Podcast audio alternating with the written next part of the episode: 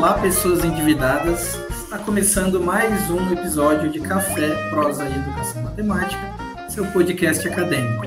Eu sou Lucas Mazzi e estou aqui com Johnson Dias. Olá, pessoas solares, tudo bem com todas, todas e todes? Pois é, Lucas, estamos em mais uma semana, mais um encontro, mais uma temática falando hoje sobre dinheiro, dívidas. Temas bem interessantes, bem corriqueiros e que todo mundo tem interesse. Exatamente. Não vamos focar somente nessa, nessa triste, nesse triste assunto, né? Vamos ampliar um pouco. Vamos falar sobre educação financeira, né? um assunto aí acho que está em alta de bastante interesse, não só aqui para gente, mas como para a população em geral. Né? E é, com muita alegria que eu introduzo aqui as nossas convidadas, duas, já que eu adianto, queridas amigas aí de trabalho, de conversas e diálogos. Primeiro, a professora Adriana de Souza Lima, que é professora das redes públicas da cidade do Rio de Janeiro, doutoranda em ensino de matemática do programa de pós-graduação em ensino de matemática da Federal do Rio de Janeiro Dri, um prazer recebê-la aqui hoje. Seja muito bem-vinda. Ah, eu que agradeço o convite, Mazi, Johnson, companheira Vanessa, que a gente possa ter assim uma conversa bem interessante a respeito desse assunto, porque eu acho que esse assunto ele desperta, né, a curiosidade e o interesse de muita gente. Então, saudações cariocas e que a gente tenha um ótimo encontro. Muito bom ter a Adriana aqui, né? Hoje São Paulo, Rio de Janeiro, com a Adriana no Leblon, eu aqui na Bahia, e temos também a professora Vanessa Oliveira, que é professora de matemática da Escola Básica, mestre e doutoranda em Educação Matemática pelo Programa de Pós-Graduação em Educação Matemática da Unesp de Rio Claro. E aí, Vanessa, muito bom ter você aqui com a gente hoje. Oi, Johnson. Oi, Márcio. Muito obrigada, gente, pelo convite. Estou muito feliz de estar aqui com vocês, junto com a Adriana, para a gente conversar de um assunto tão importante uh, e trazer né, algumas ideias, algumas coisas para a gente pensar. Muito obrigada mesmo. Seja bem-vinda, Vanessa. Então vamos lá, acho que dando início à nossa conversa, uh, acho que quando a gente fala de educação financeira, né, ao mesmo tempo que algumas ideias específicas vêm à mente, é, a gente também pode ir para lugares, às vezes, que a gente desconhece, né? Muita gente desconhece. Então, acho que um primeiro ponto, né, para a gente trazer aqui, elaborar aí coletivamente, é do que, que a gente está falando quando se fala em educação financeira. Bom, assim, educação financeira ela pode ser muita coisa, né? Principalmente quando a gente vê aí é, surgindo vários influenciadores nessa área, porque a educação financeira, de repente, fez assim um boom, né? E todo mundo começou a falar de educação financeira e começaram a surgir uns garotos propagandas também, né? E, e falando em ficar é, rico, é, falando em independência financeira, falando em uma, numa série de coisas. Então, isso é educação financeira? É educação financeira também. Né? Mas quando a gente fala é, de escola, de educadores, é, quando a gente pensa em crianças, o que é educação financeira? Né? Que educação financeira é essa que a gente conversa com crianças, com jovens, com, é, com adolescentes? Eu penso muito nesse jovem que está entrando no, nesse mercado laboral, né? de está começando no primeiro emprego, como é que ele se organiza, que mundo é esse? Então, eu, quando a gente fala em educação financeira, acho que é uma coisa muito ampla, é, é difícil definir mesmo, mas eu acho que todas essas variações são importantes e vai depender do, do interesse de cada indivíduo, né? E isso falando individualmente. Mas quando a gente pensa coletivamente, é, que educação financeira é essa que a gente é, deveria é, pensar e praticar? Né? Eu até gostaria de ouvir a Vanessa para poder estender um pouquinho mais esse, essa conversa. É, eu acho que educação financeira, acho que definir as coisas é muito difícil, né? A gente uh, colocar dentro de uma caixinha. Eu acho que a educação financeira está dentro de uma caixinha hoje. principalmente quando a gente pensa em mídias sociais, redes sociais. Uh, eu gostaria de fazer uma analogia, esses dias eu estava pensando que a educação financeira é uma moda. Hoje Sim. a gente vive um, como a Adri falou, né, um boom de educação financeira e ela está dentro de uma caixinha. Né, essa caixinha que as redes sociais, que as mídias têm colocado. Então, quando a gente fala de educação financeira, primeira coisa que vem na cabeça das pessoas é uma questão voltada para dinheiro, para finanças pessoais, para organização pessoal. Eu acho que é a moda que a gente Investimento, né? Investimentos. E não que isso não seja, né? Isso não seja educação financeira. É uma educação financeira também. Mas se a gente pensar, né, é, educação financeira, a gente está falando de uma educação. Né? Então, que educação que é essa? Essa educação a gente consegue colocar dentro de uma caixinha, estereotipar ela de uma forma e trabalhar em cima dela? E que estereótipo que a gente tem tido hoje com a educação financeira, né? A gente não está aqui para apontar o dedo e dizer que tem uma educação financeira melhor que a outra. Mas uh, essa educação financeira que a gente vive hoje, uh, principalmente nas mídias, é uma educação voltada para isso, né? Dinheiro, investimento, para um foco no desenvolvimento de competências individuais para a gente seguir a vida aí, né? Seguir o ciclo que a gente está, nesse mundão que a gente está. Mas ela é uma educação, né? Como a gente falou. E a sala de aula, como que fica nisso? Porque falar de educação é falar também de sala de aula, não apenas, Sim. né? Senão também a gente acaba colocando a educação dentro de uma caixinha. Mas é também falar de escola, é também falar de sala de aula, é falar de comunidade escolar. Então, como que a gente pode pensar essa, essa educação financeira? Eu acho que é bem importante a gente trazer isso que a gente tem, que é o que a gente tem, essa moda que a gente tem. Mas vamos começar a pensar junto com ela o que, que a gente tem por trás disso, né? Uh, o que, que eu tenho por trás dos investimentos, por trás de, das dívidas, por trás de organização pessoal, de finanças pessoais eu acho que a gente precisa começar a pensar um pouco sobre isso, né? E, e a destrinchar né, esse mundo todo, né? Porque quando a gente começa a puxar esse fio, a gente vai vendo que vão é, vindo é, várias dimensões né, de coisas que vão acontecendo. O que, que faz com que uma pessoa se encaminhe para o endividamento? Né? O que, que leva essa pessoa até esse endividamento, é, pegando o assunto com que os meninos começaram. Né?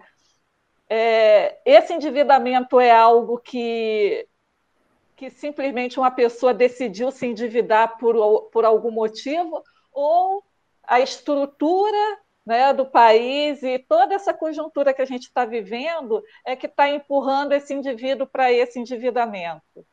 E aí, quando a gente vai para a sala de aula, que a gente tenta puxar é, esse fio, né, do, do como, por exemplo, a gente usa um cartão de crédito e qual é o qual, quais são os juros que a gente paga no cartão de crédito quando a gente não paga aquela aquela, aquele dinheiro que a gente tomou emprestado, né? Porque geralmente as pessoas acham que cartão de crédito é um, sei lá, o dinheiro brota, né? tem, a gente fica com essa sensação de que o dinheiro brotou, nossa, vou passar o cartão de crédito. Só que o cartão de crédito é o quê? É um dinheiro que você está pegando emprestado. Aquele dinheiro é um dinheiro que você não tem naquele momento, você está pegando emprestado e está pagando uns juros por aquele empréstimo. Né? Os juros é exatamente isso. Né? Muita gente é, fala que os juros é o aluguel do dinheiro que você não tem. Então você está pagando um aluguel por aquele dinheiro e aí esse aluguel ele vai vencer em algum momento. Então, além do dinheiro que você pegou emprestado, você ainda paga o aluguel. Né?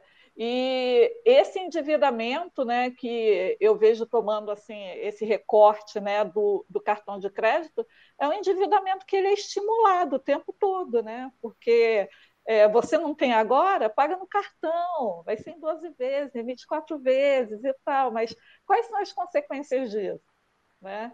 Uma vez é. eu trabalhei com um grupo de alunos do ensino médio, que a gente pega, eu pegava o valor né, total do cartão e falava assim, quanto que, eu, que ele vai pagar por mês para essa dívida, por exemplo, tinha 2 mil. A professora pega 2 mil e divide por 12.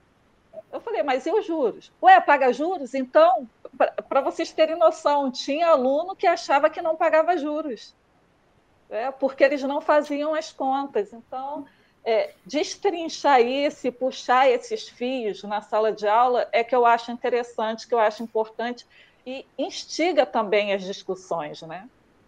Não, sem dúvida. E se a gente pensar, né, também quando a gente fala de educação financeira, ai, a gente ouve muito falar, né? Ai, as pessoas precisam de educação financeira, a gente precisa colocar a educação financeira nas escolas.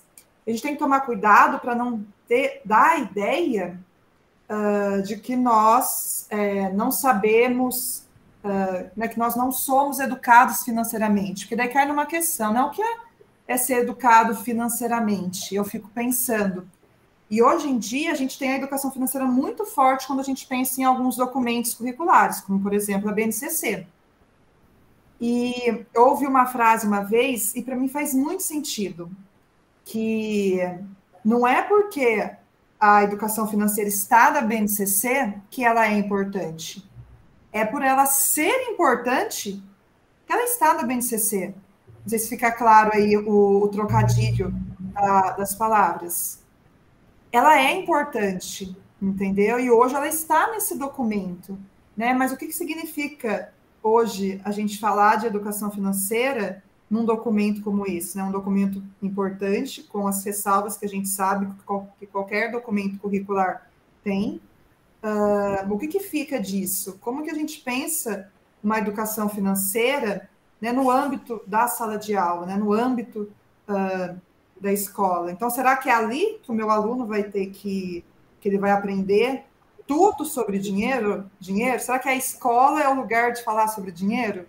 A gente precisa pensar um pouquinho sobre isso, porque a gente tem muitas vivências financeiras. Como a Adri falou, nosso aluno, nós, a gente chega em qualquer ambiente, em qualquer espaço, todo mundo aqui tem vivência financeira. Seja com dívidas, com coisas boas, com coisas ruins. O Johnson começou falando, né? Vamos falar sobre dinheiro, sobre dívidas. Faz parte da nossa vida. Não tem como. Né? Então, a escola precisa ser um espaço onde a gente vai problematizar, porque a gente não faz isso fora dela, infelizmente. Né? A gente não conversa sobre isso com outras pessoas, a gente não debate isso, porque a gente também fica muito na caixinha de que a educação financeira é falar sobre dinheiro, é falar sobre números. Então, isso não é para mim, se eu não sou, se eu não tenho familiaridade com números, com não, isso não é para mim. Então, eu estou precisando. eu não tenho dinheiro, né? Exatamente. Então não é não é para mim. Daí será que a educação financeira é só isso mesmo? Então, são reflexões importantes, porque a gente vive, né, num mundo onde o dinheiro faz parte de diferentes formas, de, né, de diferentes modos.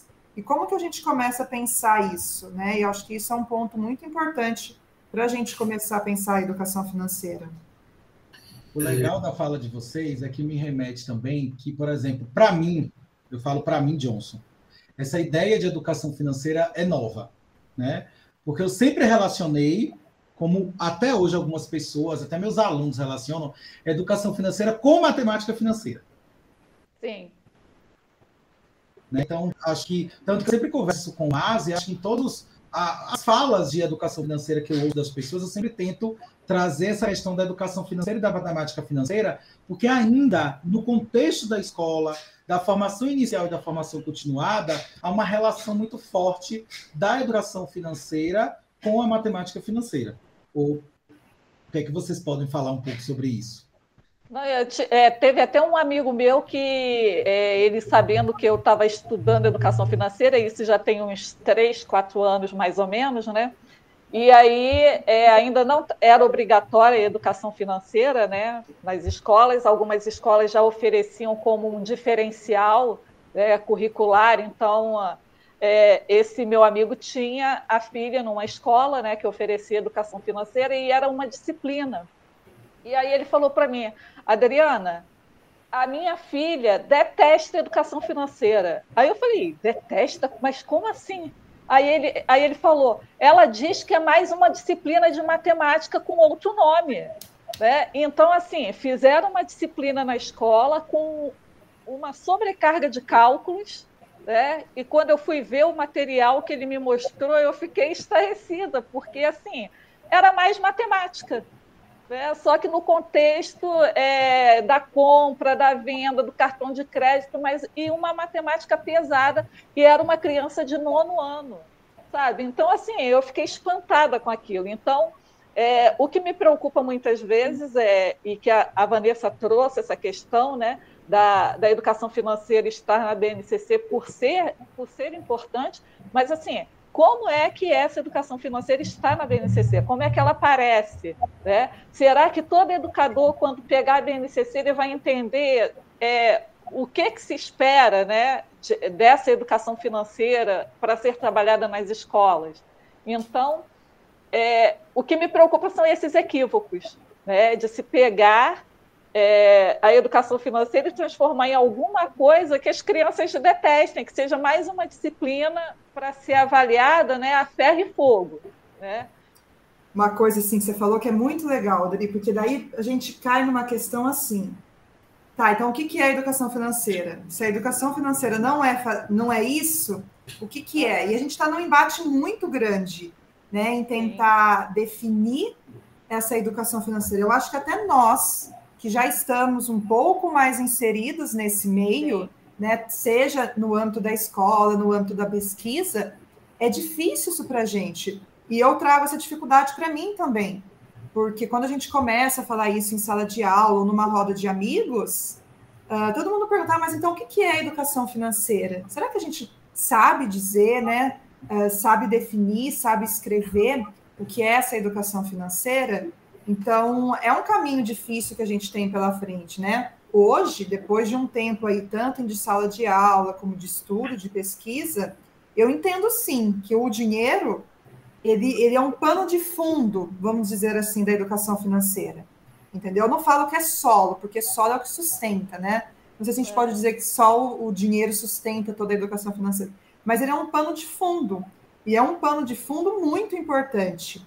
Só que o dinheiro não é só aquilo lá que a gente vê, que a gente compra. O dinheiro é uma engrenagem que está em todos os lugares, em todos os modos de vida que a gente tem hoje. Então, se eu entendo dessa forma esse pano de fundo, a educação financeira ela vai ganhando outras formas para mim. Então, eu vou conseguindo falar de educação financeira quando eu estou discutindo, por exemplo, com algum colega ou com um amigo que fala, que, que compra por impulso, que se considere uma pessoa imediatista, por exemplo. Isso também é discutir educação financeira. Não porque ele está gastando o que ele não tem, mas por que, que, será que a gente age dessa forma? Sim. O que, que, gera né, esse impulso, esse imediatismo? Né? Então, são essas questões que são legais a gente começar a pensar. Né? O dinheiro ele entra como um pano de fundo e a gente vai discutindo tantas outras coisas que vão aparecendo né, junto com o dinheiro. Então, é uma educação financeira que a gente precisa ir fazendo né, com os alunos, com a escola, com a gestão, com a comunidade. Então, por isso que existe, eu falo, eu não sei se a gente pode dizer que existe, eu, eu acho que existe várias educação, educações. Acho que é assim que fala, gente, não sei falar. né? Será que é? Sabe? Porque assim, vai ser a, da sua escola a que faça sentido para você. Sempre quando alguém vem me perguntar, às vezes as pessoas, ai, Vanessa, você dá palestra? Em escola, assim, palestra, nunca peguei para pensar se eu dou palestra em escola. Eu gosto de conversar Sim. sobre determinados assuntos. E se eu tiver que falar sobre educação financeira, eu preciso saber que escola que é essa, qual é o público, como que é essa comunidade que está ali. O contexto, né? O contexto, né? Não adianta eu falar de educação financeira para eu querer falar com todo mundo da mesma forma e do mesmo jeito. Né? Educação Sim. não é isso, a gente sabe, né? A gente não é, dá um, a mesma um, aula do mesmo jeito. E um exemplo, né, Vanessa? Por exemplo, é, as pessoas falam é, que a educação financeira tem algumas regras, né? Quando a gente volta lá nos influenciadores, né?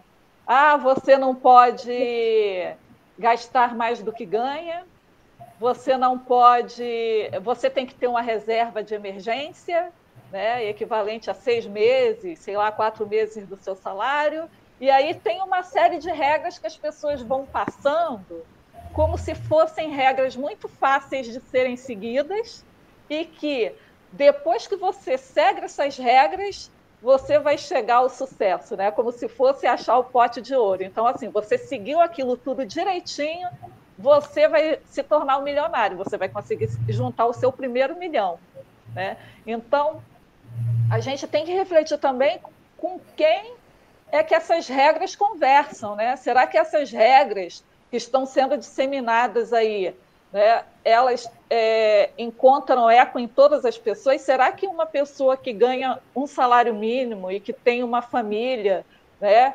é, digamos, esposa, dois filhos e, e quem é, provê a casa seja o marido e ganha o salário mínimo. Esse salário mínimo dá para se fazer uma reserva de emergência? É, é uma pergunta que a gente tem que fazer, né? E que reserva de emergência é essa? Aí, aí a gente tem, um, tem até um texto que eu e o Mas escrevemos sobre salário mínimo, né? E que a gente pensa exatamente sobre isso, que uma cesta básica consome 60% do salário mínimo. Então, é uma cesta básica para um adulto. Se você tem que prover a alimentação de outras pessoas além de você, o salário mínimo, sinceramente, não dá. Né? Se esse salário mínimo não dá, como fazer reserva de emergência? Como gastar menos do que você ganha? Né? Se aquilo que você ganha não consegue pagar o seu aluguel, o seu transporte, alimentação, remédio, etc. É, então, a gente tem que repensar essas regras também, né? E levar essas regras para a escola, para a gente pensar e refletir a respeito delas, eu acho de extrema importância, porque é, é aquele aluno que vai pensar a realidade dele e vai confrontar aquela regra com aquela realidade. E Perfeito. ver se aquilo realmente é, vai encontrar um, um chão fértil, né? Porque é, tem determinadas regras que não valem. Mesmo para algumas pessoas que fizeram reserva de emergência, quando a gente toma como base a pandemia, e a pessoa perdeu o emprego, tá aí há 18 meses a pandemia, e que reserva de emergência dá conta de alguém que perdeu o emprego no início da pandemia e que está 18 meses desempregado? Né? Então, é, essa educação financeira que se coloca a responsabilidade na mão somente do indivíduo e retira totalmente o Estado e a estrutura que, que esse Estado deve manter para esse cidadão, né, é algo que a gente deve pensar e questionar na escola, porque se a gente pensa que a escola contribui para a cidadania, né, para a formação de cidadãos, a gente também tem que pensar nisso. É, e acho que vocês trouxeram alguns elementos que eu acho que corroboram essa ideia da Vanessa de que existem tipos de educação financeira, e para mim existem, né? existem uh, visões, compreensões dessa educação financeira. Né?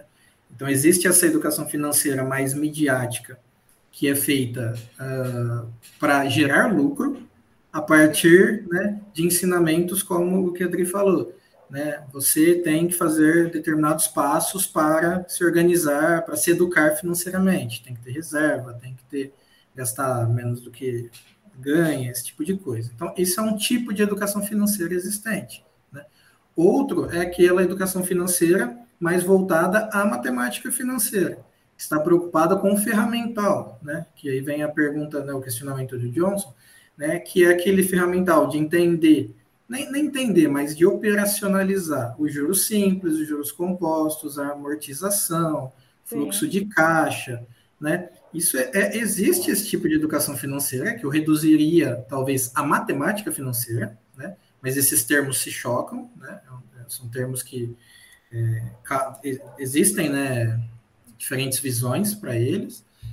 E existe essa educação financeira que é o que eu acho que a gente está elaborando uma certa compreensão, que é no sentido de é, refletir sobre o universo do dinheiro que a gente está inserido. Né? E aí esse universo do dinheiro é, ele pode ser focado no dinheiro enquanto moeda, no que isso significa, né? no, no, no que ele proporciona, na necessidade dele, do porquê alguns têm, outros não, né? O que que isso influencia, o que que isso, de que modo que isso nos afeta, e aí a gente vai relacionando com o nosso dia a dia, né, para saindo dessa bolha do individual indo para o coletivo, é, de que fato essas relações com o quem tem e quem não tem, né? essa questão da desigualdade. Né? De que modo isso aparece na sociedade, num país como o nosso, como o Brasil, por exemplo.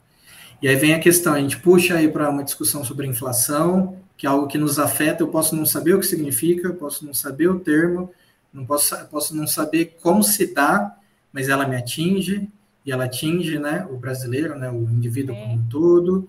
Então, acho que essa educação financeira né, que a gente está pensando aqui é refletir sobre esses aspectos, né? refletir sobre o, o, exemplo que a Vanessa deu, né, de eu sou uma pessoa imediata, eu preciso consumir, eu preciso comprar, sabe? Essa compra vai me gerar uma certa felicidade, né? Só que a todo momento uma nova compra é incentivada para que essa felicidade se mantenha, né? E que felicidade é essa? Tudo isso tem a ver com essa educação financeira, né? Gosto de falar que a gente tem é, várias lentes é, e que eu posso olhar para essa educação financeira de diferentes modos, né? Uma visão da economia, uma visão da matemática, uma visão da sociologia, da história, da filosofia, da artes, né? Então, para mim, essa educação financeira não é a educação financeira, né? Assim, são educações financeiras, eu acho que é plural disso. É. é múltipla, né? É, é, é eu acho que, que é múltipla também. E, ao mesmo tempo, essa, hoje, uma, uma fala, né, num comentário no meu Instagram, me fez refletir sobre essa multiplicidade, essas lentes. É, a, eu tinha perguntado assim, qual, qual era o maior desafio para o professor né, discutir a educação financeira em sala de aula. E, e, um dos comentários foi a respeito disso. Entende a importância da educação financeira desse modo que a gente está colocando aqui, né, conversando, mas que ao mesmo tempo é, essa, essas várias lentes podem confundir os alunos. Aí eu acho que a gente entra numa questão super importante é, a gente sabe, né, assim a gente sabe, a educação financeira que a gente está pensando aqui é sobre essas várias lentes. E a gente entende a potência, né? Porque se a gente pensar num problema do nosso cotidiano, a gente não resolve um problema de história, de geografia, de matemática. Esse problema vai uh, exigir que você mobilize o que você já viveu na sua vida, o que você aprendeu, e para lá resolver. Entendeu? E o nosso aluno sabe disso, mas na escola a gente está acostumado a ter as disciplinas, e em cada disciplina a gente discutir determinado tipo de assunto. Tudo separadinho, então, mesmo, né? Isso. Ao mesmo tempo que propor um trabalho como esse que a gente está falando uh, é super legal, porque vai ajudar o meu aluno a articular o que ele já conhece, uh, ao mesmo tempo a gente vai encontrar algumas barreiras, né? Como a gente encontra aqui fora, pessoas que já estão fora da escola. Quando a gente fala de educação financeira, algumas vão acabar considerando, como o Johnson falou, que é né, matemática financeira, juros, é, capital e tudo mais. Então, a gente tem um trabalho de pensar, pensar a educação financeira nessa multiplicidade, eu acho que é o grande desafio que a gente tem hoje, em termos de sala de aula, em termos de pesquisa. Entender essa educação financeira com essas lentes, com essas perspectivas. E não é um trabalho fácil. Não, né, eu ainda, é, eu ainda acrescento mais uma coisa, Vanessa. Assim, você falou que pode confundir os alunos, mas também os professores, né? Sem dúvida. Porque muitas vezes a gente, quando pensa num determinado assunto, a gente começa, não, mas e aqui? Né? Eu fui desenvolver um trabalho sobre imposto de renda, né? E aí, assim, o que, que tem isenção, o que, que não tem?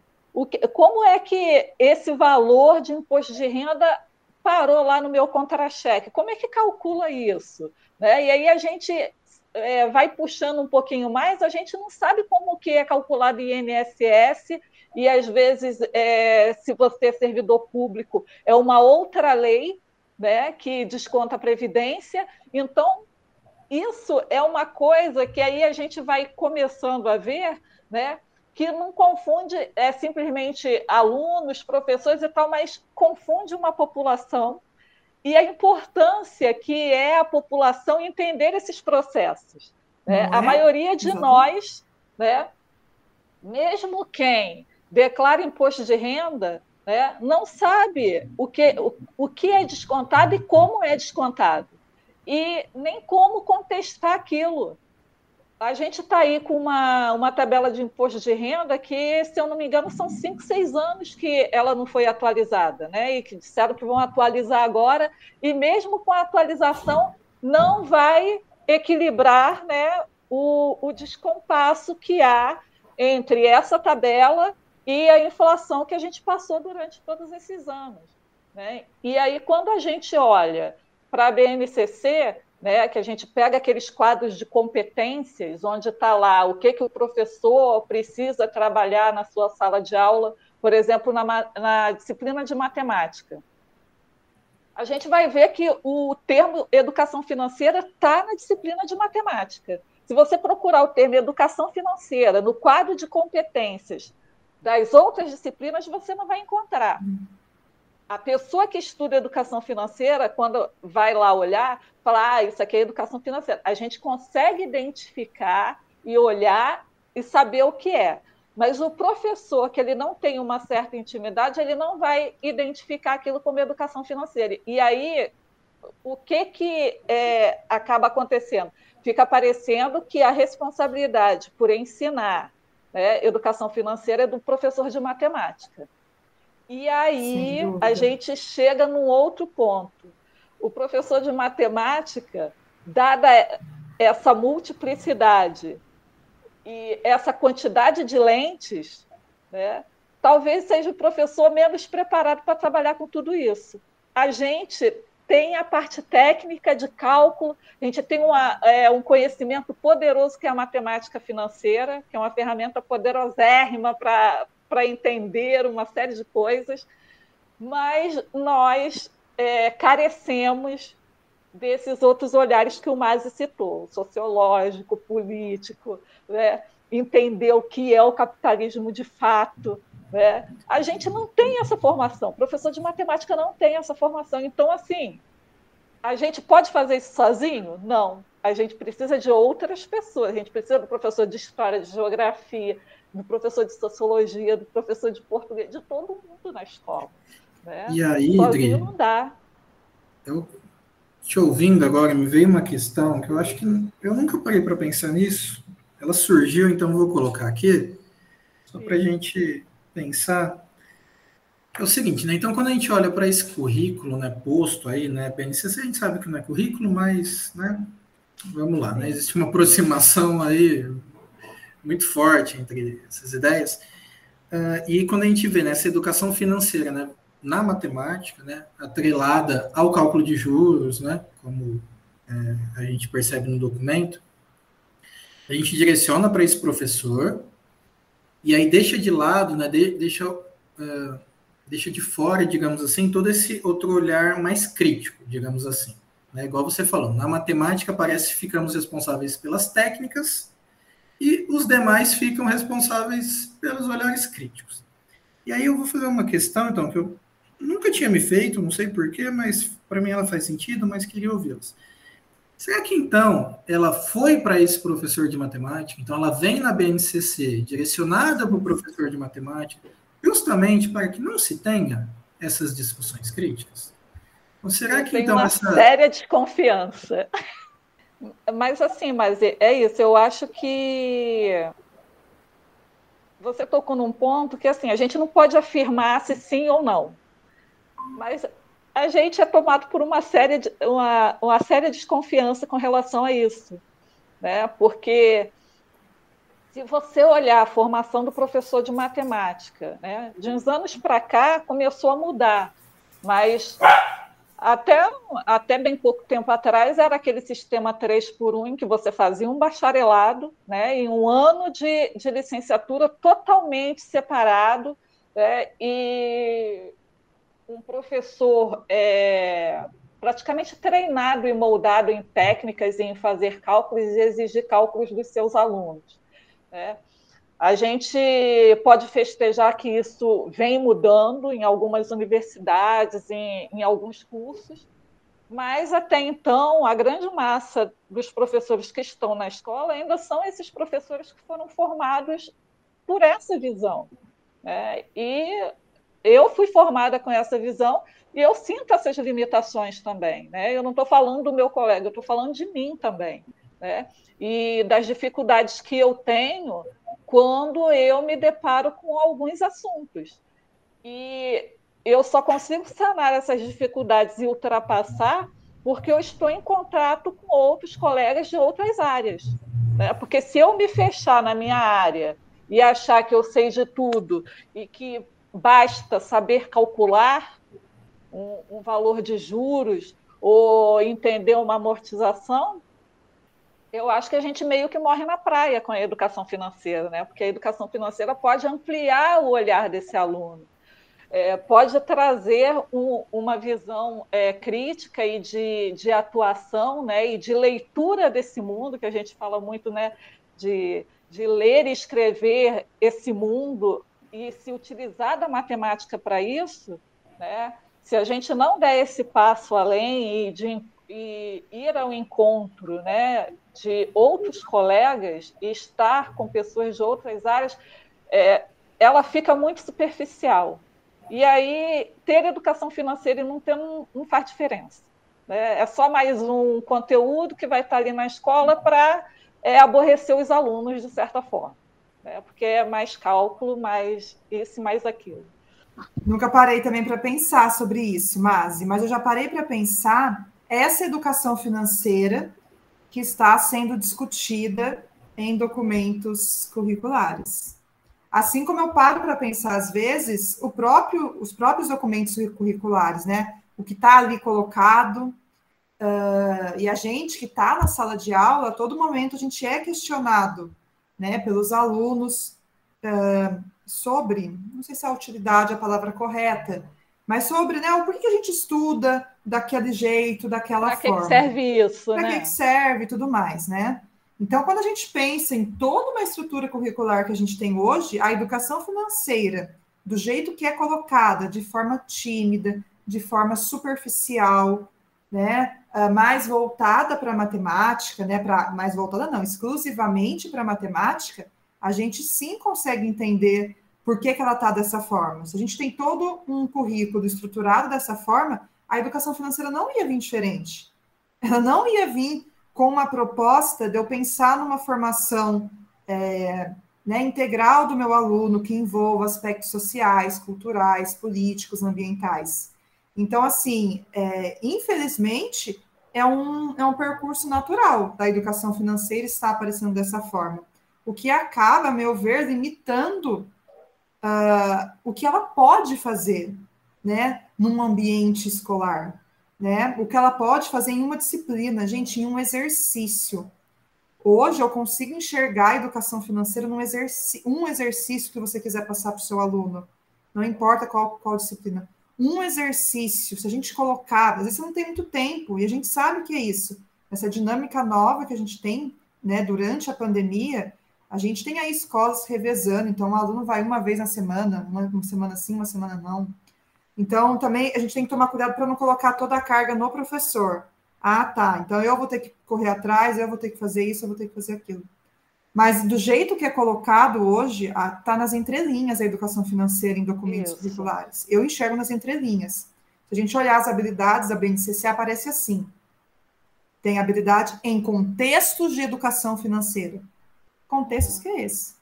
E se só está escrito em matemática, o professor de história, ou de geografia, ou de física, ou de química, pode ser que ele não consiga fazer essas articulações. E é difícil, entendeu? Eu não acho que seja uma tarefa fácil a gente propor essas conexões. E a grande potência da educação financeira hoje eu enxergo aí. Eu conectar as áreas do conhecimento, eu conectar a vida que está fora da escola com a vida que está dentro da escola. Então, eu não eu acho que a gente tem problemas muito maiores de políticas públicas mesmo. A gente não tem uma Sim. licenciatura disciplinas discutindo isso. Como a Adri disse, isso tem mudado bastante, né? Graças a Deus tem aparecido mais. Só que assim, os reflexos disso ainda vai demorar um pouco. A gente tem pouca formação, a gente tem poucos materiais disponíveis. Quando a gente pensa nessa educação financeira, onde né, o dinheiro é um pano de fundo e a gente discute outras questões. E daí, como que eu faço?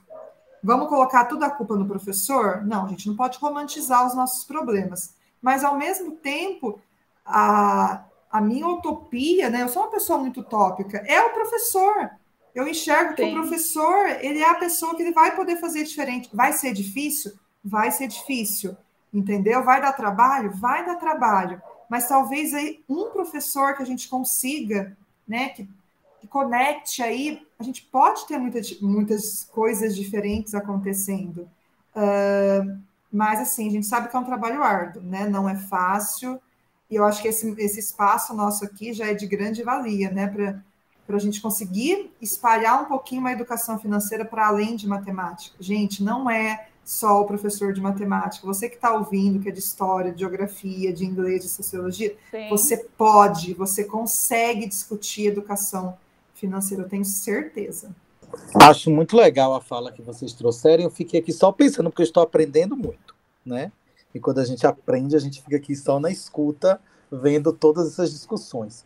E aí eu estava conversando com o Mazi há um tempo atrás sobre essa proposta, voltando, sei que vocês não são especialistas né, nesse, nessa modalidade, mas eu fico pensando como isso também é rico na educação de jovens e adultos. Né? Esse trabalho na educação financeira, na proposta da educação de jovens e adultos, que muitas vezes é esquecida até nos documentos oficiais que são Sim. desenvolvidos para essa modalidade. Então, a proposta que vocês trazem uh, mostra que a gente pode, por exemplo, na educação de jovens e adultos na EJA, trabalhar com um projeto interdisciplinar, fazendo várias discussões, ainda mais que esses indivíduos são indivíduos, na sua maioria, que está no mundo do trabalho, que tem essas discussões no seu cotidiano. Então, assim, eu sempre falo para o Mazi que uh, quando eu ouço a Adriana ou a Vanessa, que já tive a oportunidade em outras ocasiões, e até ele falando de educação financeira, isso me dá uma motivação de levar isso para o contexto da EJA e discutir isso com aqueles alunos, jovens, adultos, idosos, sobre essas questões que permeiam ali eles no seu dia a dia, no seu trabalho, nas suas relações sociais, pessoais. Então é isso, eu acho que eu fico aqui só me deliciando, né? Com pão delícia, como a Adriana falou, que é uma especialidade daqui, deixando ela com água na boca, e com o meu oh, café. Saudade. Saudade do pão delícia. Da... Só tem na Bahia. Ah, meu Deus. Tem que voltar à Bahia de qualquer o Mazi não sabe o que é, nem a Vanessa, mas depois a gente explica para ele. Ah, pão delícia e bolinho de estudante. Eu só falto morrer. É muito bom. Pois é. Mas assim, é... depois que você começar a fazer essas inserções, Johnson, vai virar cachaça, porque assim, eu tenho uma é, turmas de ensino médio que são é, ensino médio regular noturno. Então tem umas características assim muito próximas da EJA, né? E discutir com eles essas questões, porque eles são muito próximos e eles vivem isso. Eu tenho alunos que são chefes de família, né? então eles vivenciam isso no cotidiano deles. Né? Eles já estão totalmente inseridos assim com essa questão do crédito, a questão do empréstimo, muitos endividados, e eles trazem as experiências deles, né? Então é assim maravilhoso trabalhar com esse grupo porque eles desenvolvem trabalhos maravilhosos, principalmente no entendimento de determinados processos. Né? Porque quando a gente pensa educação financeira, como entender os processos aos quais a gente está submetido, né? processos políticos, processos econômicos, por que, que é, por exemplo, por que, que o salário mínimo é 1.045? Ainda está 1.045, né? ou 1.050? 1.100. Porque eu, já foi para 1.100? 1.100, olha, grande aumento, 1.100. É, nossa. É, então a gente até se perde com esse valor que a gente acha absurdo. Né? E discutir com eles por que, que o, o salário mínimo é esse valor, o que, que esse salário mínimo deveria cobrir, né? porque de, deveria cobrir lazer também, mas não dá nem para pagar o aluguel, né? não dá para custear a internet, por exemplo, que os, os alunos da rede estadual, pelo menos aqui no Rio de Janeiro, eu sei que isso não é diferente no resto do país, né? É, eles não têm acesso à internet. E aí, como é que ficou nesse período de pandemia? O pessoal sem acesso à internet, tendo você ou come né, compra comida ou você paga internet para estudar. As duas coisas não dava para fazer. Né? E aí o governo do estado aqui lança um aplicativo que diz assim: não consome dados.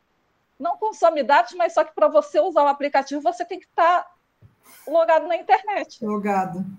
É, você não consome os dados, mas você tem que estar tá logado. Você precisa ter internet. Então, são esses absurdos que a gente consegue discutir, né? a gente traz para esse contexto deles, porque é um contexto assim é, muito árido, muito árduo, com muitas agruras, e que a gente vai vendo, né? O que que é, entender, o que que é esse esse pensamento neoliberal, o que que é essa retirada do Estado, por que que o Estado fez essa reforma previdenciária, por que que está é, lutando tanto por essa retirada de direitos trabalhistas, por que que isso afeta tanto a população mais pobre, por que que as coisas não melhoram? A gente está sempre naquela coisa da é, de estar tá segurando, né? O governo fala, não, a gente vai melhorar, mas para isso a gente precisa fazer corte aqui, a gente precisa ceder os direitos né, para poder ter emprego. Essa foi a falácia né, da, da última reforma. A gente precisa ceder em alguns direitos que é para poder ter emprego. Só que cederam os direitos e cadê o emprego? Ontem saiu que 300 mil empregos formais foram, foram gerados né, nesse, nesse último período aí, segundo, segundo uma pesquisa. Só que a gente tem 14 milhões de desempregados. O que, que é 300 mil no universo de 14 milhões? E como é que a gente pensa tudo isso? Então, é, essas coisas, né, e que me preocupa muito é essa passividade da nossa população né, diante de todas essas reformas que são importantes e que impactam tanto na nossa vida e que as pessoas estão vendo como se as coisas é, fossem com outras pessoas e não com a gente. Né? E aí a gente sabe que isso é fruto da falta de conhecimento, que a gente poderia aprender isso na escola. Na né? escola. Isso não é culpa, né? isso não é culpa da pessoa, ela, ela não age porque ela não, não sabe o que está acontecendo. E isso é interessante para as forças políticas, para os poderosos do nosso país. É interessante que as pessoas não saibam, não saibam de onde que, que vem. Aí né? Entra um ponto importante, é tipo que a gente está falando, Dri, tá? E agora, a gente, eu acho assim, acho que todo mundo, essa conversa nossa, faz a gente pensar muito sobre essa educação financeira, e, e como que a gente leva ela para a sala de aula? Tá, porque a gente está falando que ela é importante, que tem muitas possibilidades, né? Eu fico pensando muito, porque eu sempre, por conta de eu hoje trabalhar com a educação financeira efetivamente sala de aula, né? Hoje eu trabalho uh, uh, com uma aula específica. Então, semanalmente eu discuto com os alunos né, do ensino fundamental assuntos relacionados à educação financeira. Eu tenho um momento para isso. E vamos supor um professor que não tenha. Né? Vamos, vamos primeiro para esse lado, um professor que não tenha de história, geografia, matemática e ciências. Uh, como que a gente consegue fazer isso, né? Eu sempre gosto de falar que o, nós que somos professores de determinada disciplina, a gente sabe o conteúdo. Você conhece o conteúdo. Se você é professor e está me ouvindo, você sabe o conteúdo que você ensina. E eu tenho certeza que você consegue pensar em algum conteúdo que te ajude a entender alguma coisa, vamos dizer assim, fora da escola. Vamos pensar, por exemplo, geografia. Você vai falar de população brasileira. Isso te ajuda, por exemplo, a falar de aposentadoria. Você é professor de história está falando sobre Era Vargas, leis trabalhistas. Isso te ajuda a falar sobre reformas das leis trabalhistas. Eu, professora de matemática, Recentemente fui falar sobre porcentagem para uma turma que já tinha estudado porcentagem. Eu optei por, optei por trazer alguns dados da pandemia, de vacinação, para a gente falar um pouco sobre saúde pública. Um professor, às vezes, de inglês. Vanessa, como que eu vou fazer com inglês? Você pega um texto, vamos trabalhar um texto, talvez, sobre consumo, uh, sobre energia elétrica, então, assim, você sabe o que você pode fazer, o seu conteúdo. Então, vamos pensar em algum conteúdo que a gente consiga explicar alguma coisa de fora da sala de aula. E é aí que talvez você consiga trazer algumas discussões super legais. Pode ser que você precise de ajuda? Pode ser não, você vai precisar. Eu falo isso por mim. Eu a todo momento converso com a professora de história, de geografia, de língua portuguesa, e isso é tão legal, porque quando você começa a fazer isso, você vai a atmosfera da escola vai mudando. Eu falo isso porque Muito. a atmosfera da minha escola mudou. Hoje eu tenho aquela uma disciplina, mas assim, o professor já vem assim, Vanessa, o que, que você acha da gente fazer isso? Chegou um livrinho lá que era sobre consumo para o sexto ano. Vanessa, vamos fazer alguma coisa? Ou a professora de história, Vanessa, eu estou falando de crise de bolsa de valores de 29 dos Estados Unidos. Vamos tentar fazer alguma coisa sobre isso?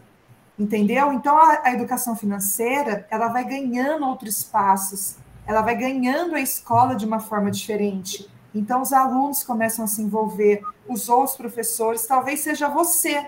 Se você aí que está ouvindo a gente fizer uma coisinha, imagina se você for o responsável por levar essa atmosfera da educação financeira para sua escola, seja ela né, em qual espaço for. Então, acho que isso é a grande potência, né? A gente consegue fazer. É fácil? Não é. Não é uma coisa simples. Você vai ter que sentar na frente do computador, abrir o Google e digitar aposentadoria no Brasil. Não é uma coisa que você ensina todo dia. Reforma trabalhista. Você pode fazer junto com o aluno, por que não, né? Então, assim, é uma educação financeira que a gente precisa, a gente está discutindo aqui, trouxe várias coisas legais. E como que eu levo isso para a sala de aula, Vanessa? Pega um conteúdo, você consegue pegar um conteúdo dentro aí do que você ensina, tenho certeza, entendeu? E, e pega esse conteúdo para explicar alguma coisa de fora. Né? O nosso conteúdo não é só dentro da escola. Você não vai ensinar porcentagem para calcular 10% de alguma coisa. Entendeu? Talvez esse cálculo seja o que menos importa para o seu aluno. Né? Eu queria saber se os meus alunos entendiam por que, que tem menos gente tomando segunda dose, porque a pessoa não toma segunda dose de vacina. o que, que isso acarreta na saúde pública?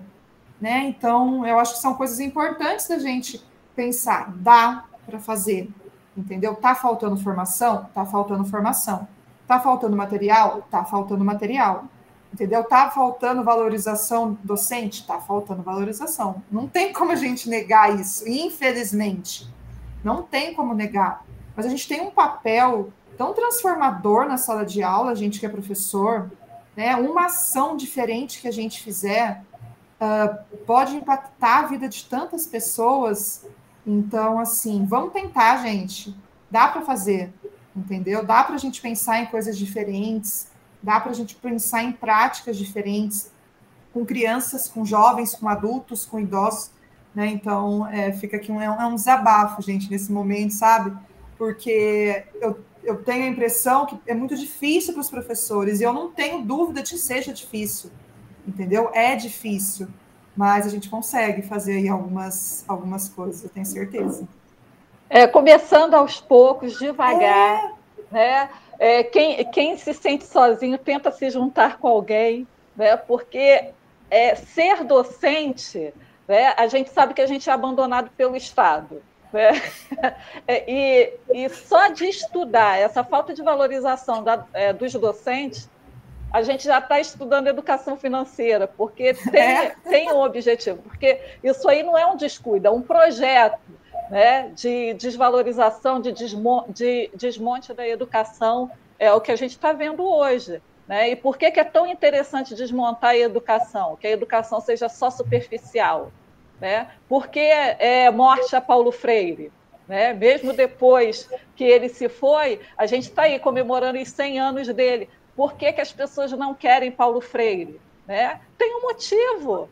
Né? Porque é, essa, é, valorizar a educação e colocar a educação como algo importante na vida das pessoas, né? fazer com que as pessoas alarguem seus horizontes, consigam enxergar mais longe, né? vai conseguir enxergar coisas que é, existe uma camada da, da, população que não quer que isso seja, seja visto. Né? E manter a maior, a maior parte do povo na ignorância, sem acesso ao conhecimento de fato, porque uma coisa é você fazer um mais um, dois mais dois, três mais, mais três.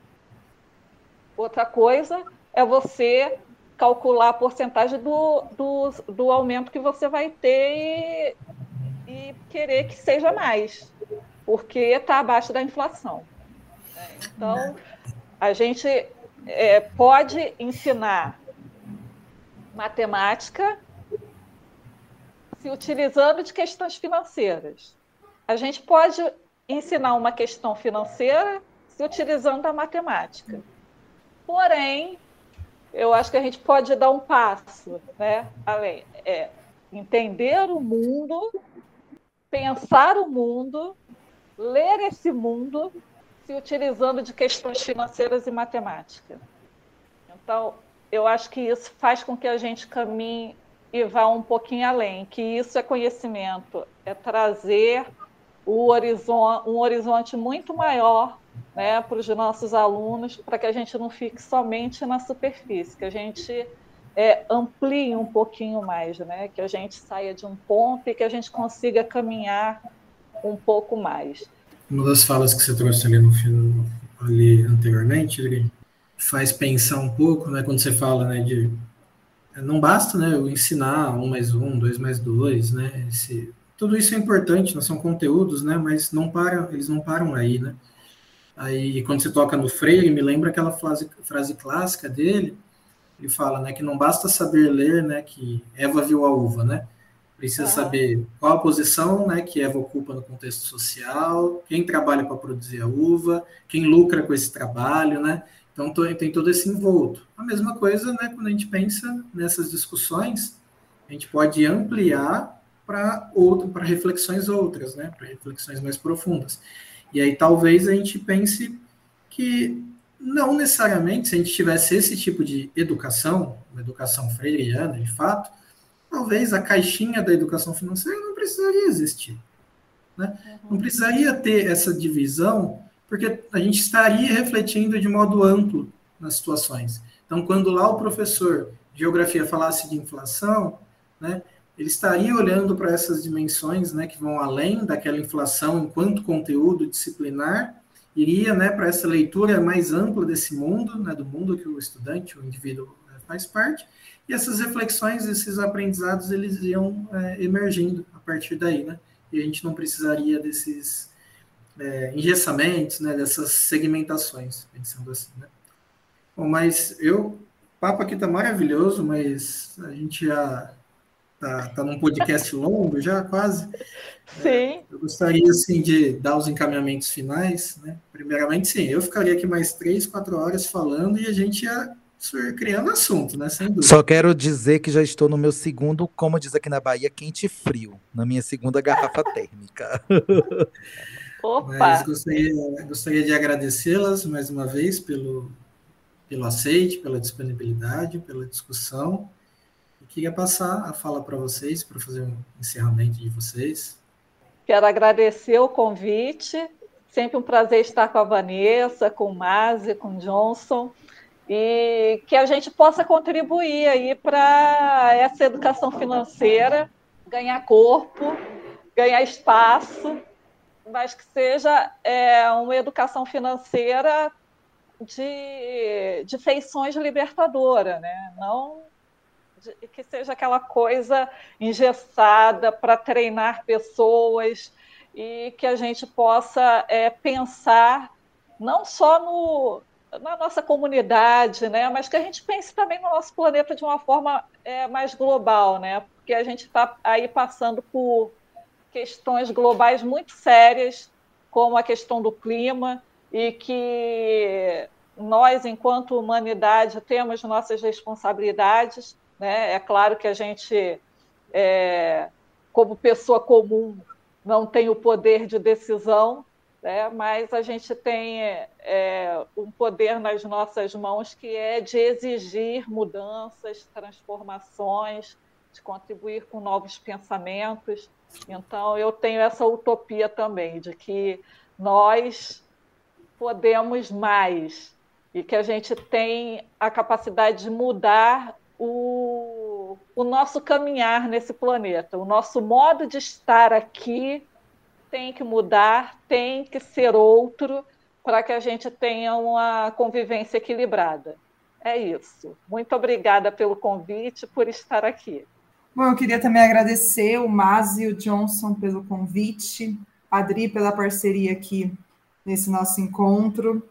Uh, né, e queria direcionar também a minha fala um pouquinho aos professores que estão nos ouvindo, né? Porque a gente sabe que é um podcast voltado também né, para pesquisadores, professores, e que, também quem mais se interessar, né? Uh, é muito difícil a gente uh, começar uma prática diferente em sala de aula, um conteúdo diferente em sala de aula, sempre é, sempre é difícil, né? É, é novo. E o novo assusta a gente. Né? Então, às vezes, a gente vê esse boom aí de educação financeira falando que precisa entrar na, na sala de aula. Mas, às vezes, a gente já está fazendo isso e a gente nem sabe. Talvez a gente não deu um nome de educação financeira. Né? A gente tem muitos professores desenvolvendo práticas incríveis em sala de aula. E você não precisa estar falando de dinheiro necessariamente para você estar discutindo educação financeira. Né? Então, é, comece do jeito que você achar que der, com a sua turma, com o conteúdo que você tiver, com um exercício, se for possível, né? Com uma tarefa, uma pesquisa, uh, a gente pode transformar a vida. Quem é professor, quem está na sala de aula, sabe como a gente pode transformar a vida né, dos alunos e da comunidade que a gente está. Né? Então, é possível fazer educação financeira na sala de aula, com todas as dificuldades que a gente tem. Eu deixo o convite também para vocês conhecerem. Uh, eu tenho uma página, né, um perfil no Instagram, onde eu estou divulgando algumas práticas. E tem sido incrível, porque a gente tem dialogado. A gente tem dialogado com professores, com áreas do conhecimento, e talvez você possa se inspirar também um pouquinho lá. Meu perfil é vanessa de Oliveira.prof. Eu tenho certeza que vocês vão ver que tem muita coisa para fazer de, de educação financeira nessa perspectiva que a gente está conversando. Uma formação onde seu aluno vai pensar em questões sociais, políticas, econômicas, ambientais, e a gente possa produzir né, uma escola, uma educação financeira que, de fato, como disse a Adri, transforme, né, liberte, né, emancipe os nossos alunos de tudo isso. Muito obrigada, gente, pelo convite. Eu adorei estar aqui. Uh, e é isso. E essas transformações, Vanessa, é. eu acredito que vem exatamente desse, dessas práticas desses professores incríveis que estão na sala de aula que você falou. Uhum. Eu acredito exatamente. que é através da educação e através da mão do professor. Eu quero agradecer a todas e todos por estarem aqui acompanhando esse podcast, que foi muito interessante, que discutiu questões muito relevantes sobre educação financeira e dizer, né, às meninas que futuramente a gente pode se encontrar, fazer um segundo encontro, um segundo episódio, assim como a Netflix, assim como a Amazon Prime, uma segunda temporada do podcast. Dizer que a gente tem muito que conversar sobre isso né, e dizer que fiquei muito feliz mesmo desse papo, porque eu pude aprender muito aqui né, com vocês que, com, sobre essas questões relacionadas à educação financeira, que eu sempre converso com uh, o MAS em nossos encontros, em nossos telefonemas, em nossas videoconferências. Mas aguardo que a gente possa se reencontrar novamente presencialmente, né, dessa vez, para que a gente possa conversar mais, amadurecer mais ideias, projetos, né, e a você que nos acompanhou, muito, mas muito obrigado pela audiência, pela paciência. Né? E agora com você, Mazi.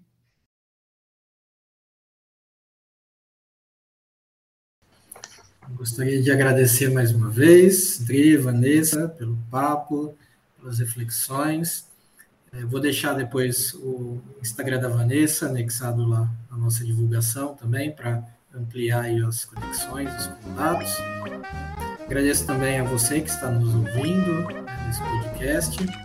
É, lembrando que a cada 15 dias, às terças-feiras, né, às 19 horas, nós temos episódios novos. Né? Para mais informações, nos sigam também nas redes sociais. Nosso Instagram é café.prosa.eduquimate. Né? Lá a gente divulga quem são os nossos convidados, nosso próximo episódio e outras informações. E é isso. Gostaria de novamente agradecer a atenção de todos, todas e todos. Uma boa noite, um bom dia, uma boa tarde. Gente, a hora que você está nos ouvindo. Um grande abraço. Se cuida.